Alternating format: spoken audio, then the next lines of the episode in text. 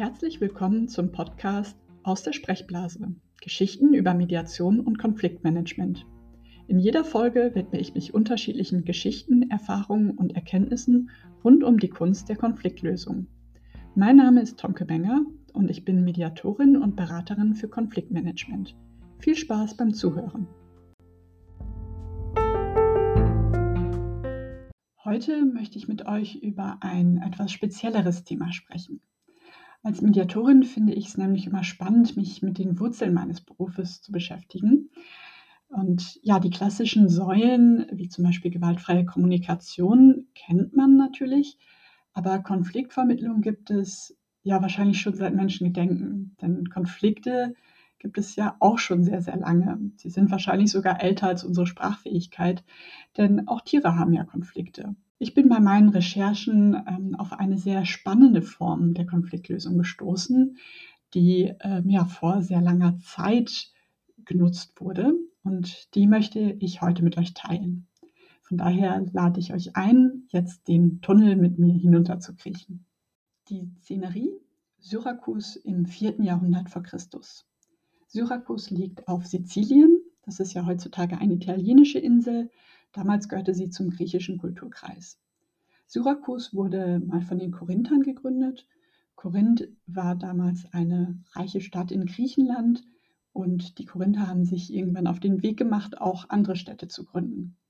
Doch im 4. Jahrhundert vor Christus sind die Stadt und ja Sizilien allgemein durch Fäden und Machtkämpfe zerstritten. Sie sind politisch instabil, es herrschen Tyrannen und das soziale Gefüge ist im Wanken. Nun kommen Boten aus Syrakus und erbitten die Hilfe ihrer Mutterstadt Korinth.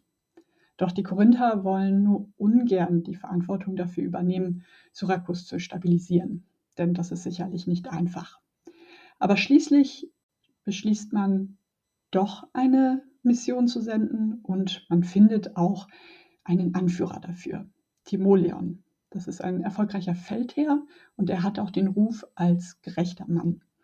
Von daher wird er vorgeschlagen, diese Mission zu leiten. Wer ihn vorgeschlagen hat, ist nicht mehr überliefert, aber was feststeht, Timoleon wird als Eisibnet gewählt und nach Syrakus geschickt, um diese zu befreien. Dies bringt mich zum Kern dieser Folge. Timoleon war also ein Eisibnet. Ein Eisibnet war im antiken Griechenland ein Versöhner oder Schiedsrichter. Und abgeleitet davon war die Eisibnetie eine Herrschaftsform. Bei dieser Herrschaftsform wurde ein einzelner Herrscher gewählt, der Eisibnet, der für eine begrenzte Zeit absolute Macht und Autorität hatte.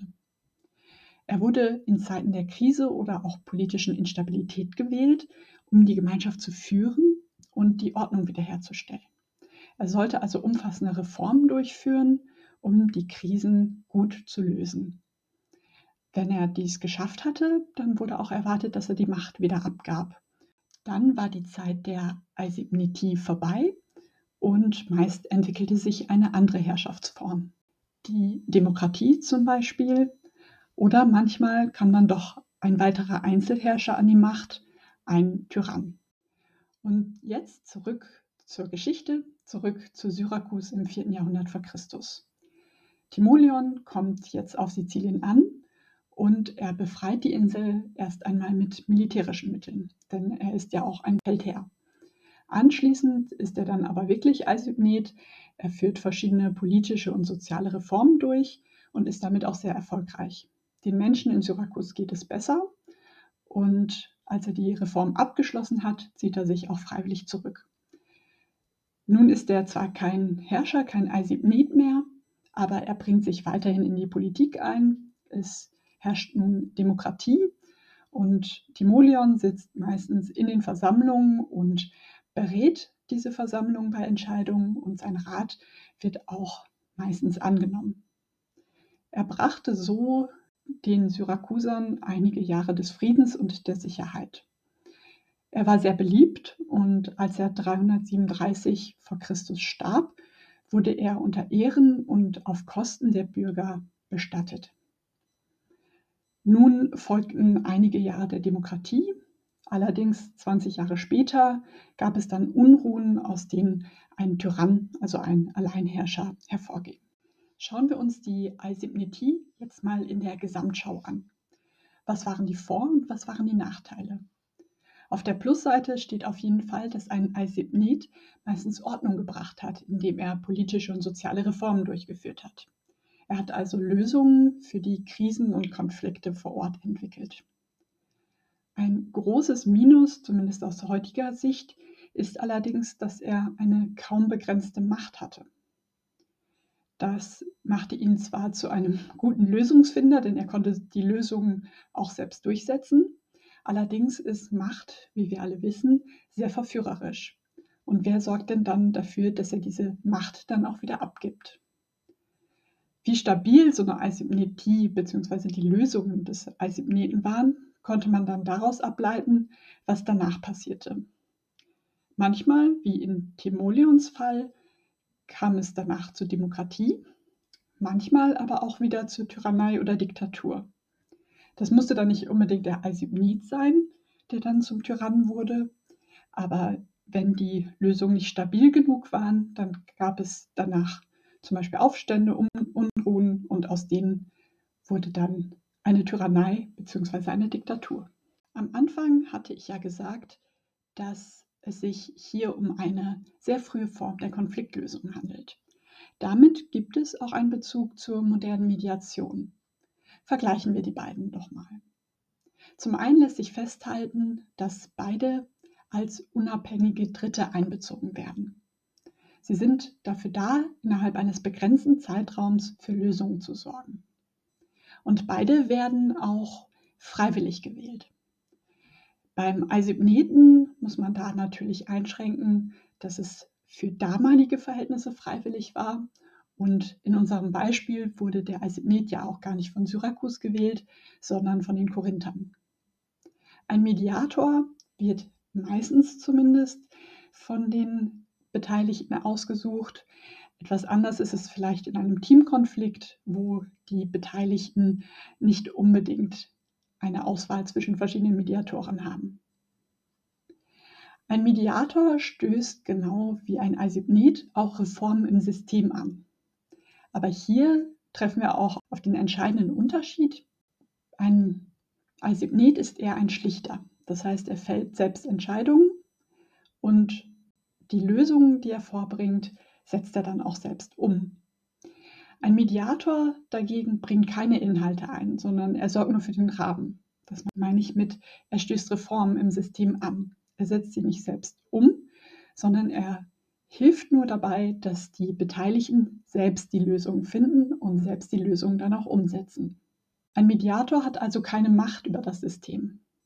Die Eigenverantwortung bleibt bei den Konfliktbeteiligten. Ein Asybnet ist dagegen ein Herrscher. Das heißt, er hat die absolute Macht über das System und kann seine Entscheidungen selbst umsetzen. Was ist jetzt also mein persönliches Resümee? Zum einen finde ich es spannend, dass es damals schon das Verständnis gab, dass bei großen Krisen oder großen Konflikten am besten eine Art Experte hinzuzuziehen ist, der Veränderungen anstoßen kann. Damit ist die Eisipnetie eine von vielen Ursprüngen, in denen man die Anfänge der Konfliktvermittlung nachvollziehen kann.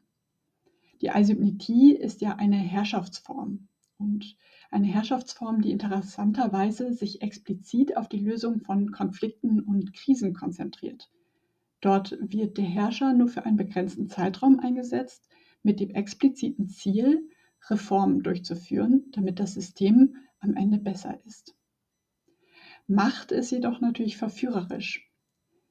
Wie gesagt, wenn es dann am Ende keine Kontrollinstanz gibt, dann kann es sein, dass jemand die Macht auch nicht freiwillig abgeben möchte.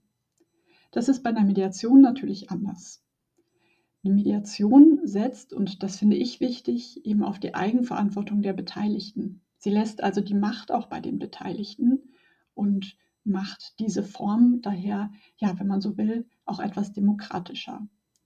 Das macht Mediation dann auch besonders erfolgreich, denn alle Beteiligten entscheiden zusammen, welche Lösungen am besten sind.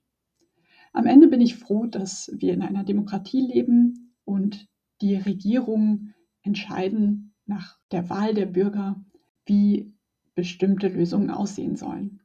und dass ich als Mediatorin freiwillig von den Beteiligten gewählt werde, beziehungsweise mir immer das Einverständnis einholen kann und dann den Beteiligten helfe, eigene Lösungen zu entwickeln. Das war aus der Sprechblase. Geschichten über Mediation und Konfliktmanagement.